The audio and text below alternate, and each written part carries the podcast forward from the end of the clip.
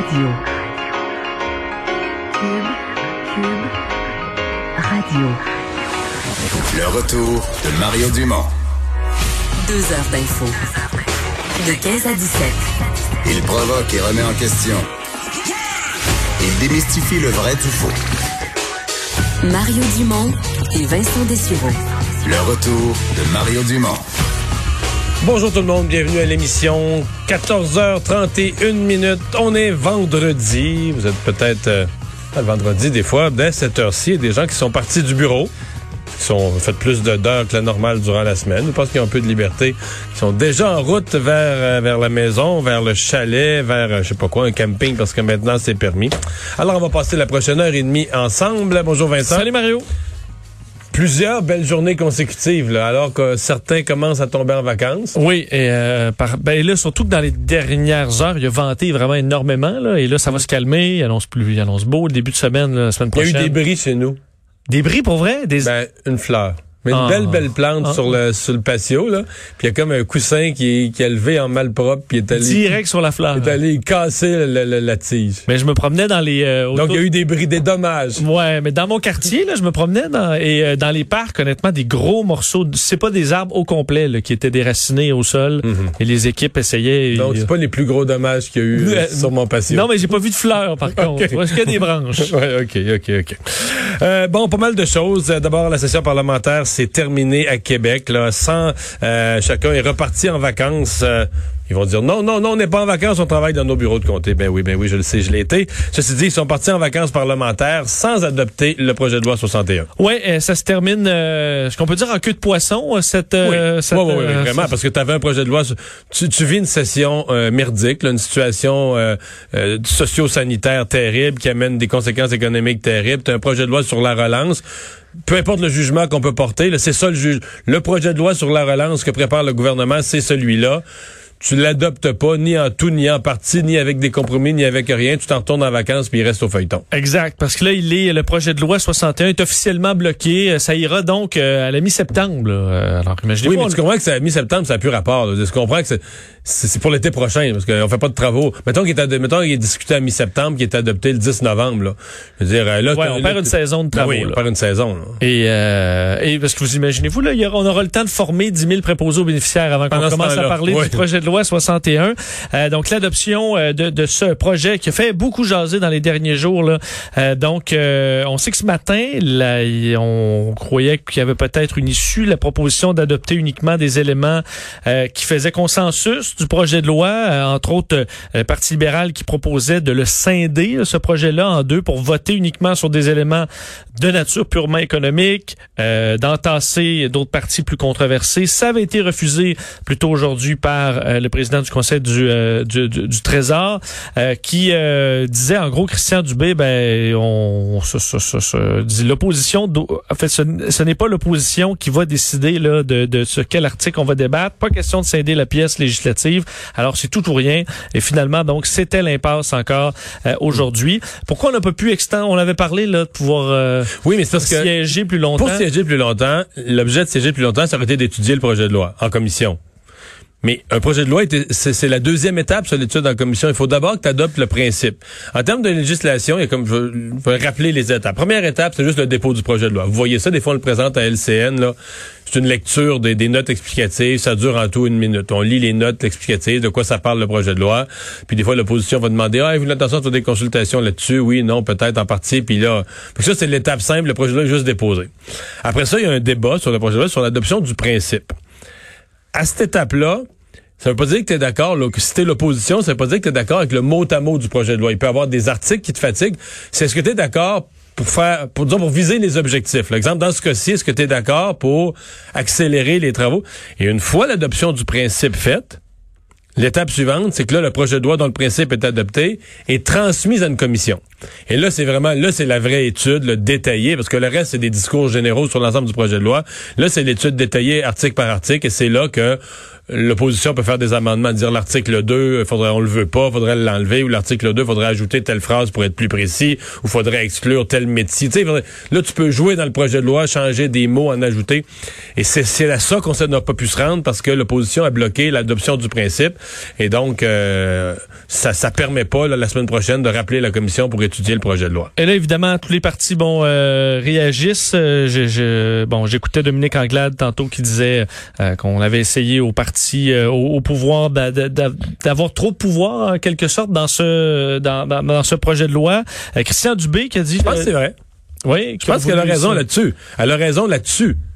Je pense qu'elle a entièrement tort sur l'ensemble. Pour moi, ce qui est arrivé à l'opposition, là, c'est que tu veux obtenir quelque chose, tu tires, tu tires, tu tires sur quelque chose, tu tires sur une corde, là, t'as mené à pète. Puis là, ben, là, tu tombes sur le cul. Là, tu tombes sur le cul, t'es pas plus avancé parce que là, t'as une corde. Comment tu voulais avoir l'objet au bout de la corde, là, pis t'as tiré trop fort, puis là, t'as cassé la corde, t'as juste la corde. Fait que là, l'opposition est assise sur le derrière avec un bout de corde dans les mains parce que là, il n'y a plus, là. Fini, le projet de loi n'est pas adopté, chacun retourne en vacances. Et franchement, autant je pense que l'opposition avait attiré l'opinion publique, intéressé l'opinion publique sur des thèmes, la corruption, oups, ça, ça avait allumé des lumières aux gens, ouais. Mais là, je pense que l'idée générale, parce que, tu sais, on est la politique, si les gens retiennent les gros morceaux, l'idée que les, les parlementaires retournent chacun chez eux, sans même avoir étudié de façon sérieuse le projet de loi sur la relance de l'économie, qui s'en retourne chacun chez eux parce que l'opposition n'a pas pu l'étudier. Je vois pas comment l'opposition peut gagner la perception générale. Oui, parce que tu nous disais, entre autres, que dans les différents scénarios, par exemple, si c'était passé aussi, euh, éventuellement avec le, un baillon, ben là, le gouvernement est pris avec euh, ouais. Dieu, dire si ça vire mal, on a tout ça. Mais là, dans la mesure où ça a été refusé, le parti au pouvoir peut dire, ben là, moi je voulais. Là, D'ailleurs, Christian Dubé l'a dit, pour la ligne bleue, là, ben oubliez ça. Là. Donc là, tu es conscient qu'à chaque fois que Québec solidaire, dans les prochaines années, va parler de transport en commun, de métro, ça en prend plus, tout ça, c'est fini, là. C'est fini, fini, fini, fini, fini. Là. On a essayé d'aller vite, là, puis... Vous n'avez pas euh, voulu. Vous n'avez pas voulu. François Legault a sa réponse sur la ligne bleue, sur tout le transport en commun, à face à Québec solidaire pendant des années. Là. ça touche tellement de facettes, parce que veux pas, ça touche le transport en commun pour Québec solidaire, ça va toucher les personnes âgées pour des... Les maisons des aînés. La, bon, la santé, l'éducation, les nouvelles les écoles. Les rénovations d'hôpitaux, les nouvelles écoles, absolument. Donc, et plusieurs des projets sont dans les circonscriptions. Quand je te parle de la corde dans les mains, sais, mettons, euh, dans, dans, son comté, là, Pascal Bérubé, là, parlons juste de lui, là. Mais là, euh, il y avait des projets là, pour le comté de Matane, une rénovation de la route 132, mais ça se fera pas. Là. Mais là, comprends-moi bien, là. Même si le projet de loi avait été, avait été adopté, mais là, plus personne va se poser la question. Si ça se fait pas, ça va être devenu de la faute d'une chose. C'est la non-adoption du projet 61. Tu vois, que tu, il pourra On comprend que c'est spiné par le, gouvernement. Oui, le gouvernement va exagérer. Ils ont cet outil-là pareil. Oui, oui. Le gouvernement va exagérer ça puis va tout mettre sur le dos de la loi 61. Mais l'opposition, là, a pas fini de n'entendre parler. Parce que c'est pas mal plus long à expliquer les raisons. Ben pourquoi? parce que là, il y avait ça, il y aurait eu des risques, mais plutôt que de dire, ben ils ont tout bloqué. Ouais. Puis là, regarde ton projet, ça, c'est simple. Moi, puis la route est pas rénovée. la différence, quoi, la différence entre des mécanismes complexes de ça c'est une chose. Mais la différence entre la route est rénovée et pas rénovée, une courbe dangereuse où il y a des morts est faite ou est pas faite, ça, euh, pas mal tout le monde comprend ça. Là. Oui. Ah, euh, D'ailleurs, sur cette fin euh, de, de, de, session, parce que euh, ça va peut-être donner le ton au, retour en chambre, on voit que les l'analyse de ce qui s'est passé dans les derniers mois pendant la pandémie revient là, parce que les partis d'opposition s'étaient retirés beaucoup. on a s'était réservé un peu de trop critiquer le gouvernement en période de crise, mais là on sent que ça revient parce qu'entre autres, on dans un petit débat, là, je vous fais entendre un, extrait en chambre, Dominique Anglade qui questionnait M. Legault à savoir pourquoi on n'a pas fait une cellule de crise plus tôt au Québec. Et M. Legault qui s'en est quand même euh, insurgé, là, euh, qu'on le qu'on le critique là-dessus. Là, c'est entendre cet échange, puisque c'est la fin aujourd'hui, que ça vous montre un peu le ton en chambre aujourd'hui. Lorsque le directeur de la santé publique dit « Oh là là !»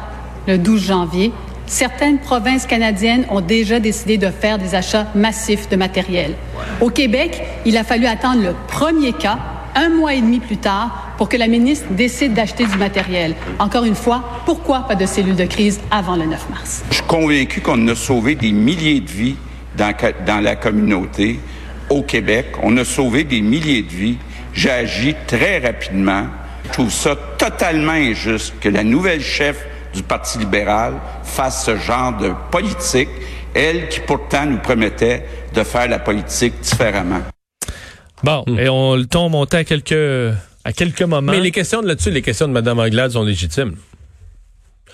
Pe- Peut-être que tu vas me dire que la dernière période de questions d'une fin de session émotive, c'est pas le bon moment pour euh, regarder ça froidement, là, Oui. la- le début de la crise, puis regarder tous les tenants et aboutissants, va avoir des réponses précises.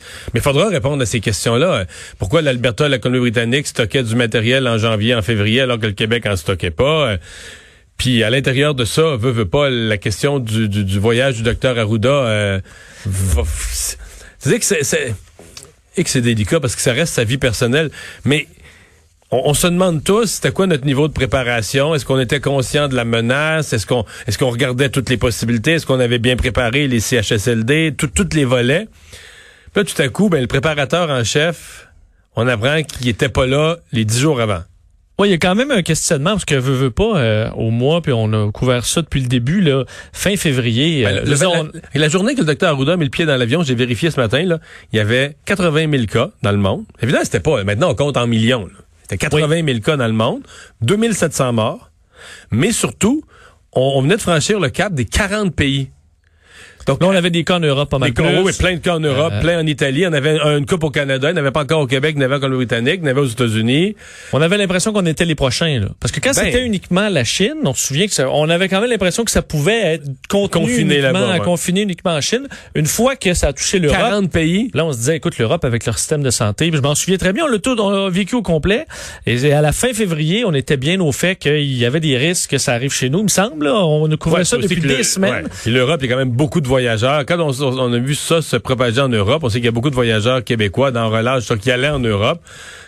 C'est la loi des grands nombres. C'est impossible qu'il n'y en ait pas une coupe qui s'infecte, qui nous le ramène. Et euh, donc, le docteur Arruda, qui était, on l'apprenait de notre bureau d'enquête, euh, donc ce matin, était euh, en voyage, une partie voyage euh, relié au travail, mais une, partie voyage, euh, de, disons, de, de plaisir en vacances au Maroc, alors que le docteur Arruda euh, présentait donc une conférence sur la santé publique là, dans le domaine de la pharmacie.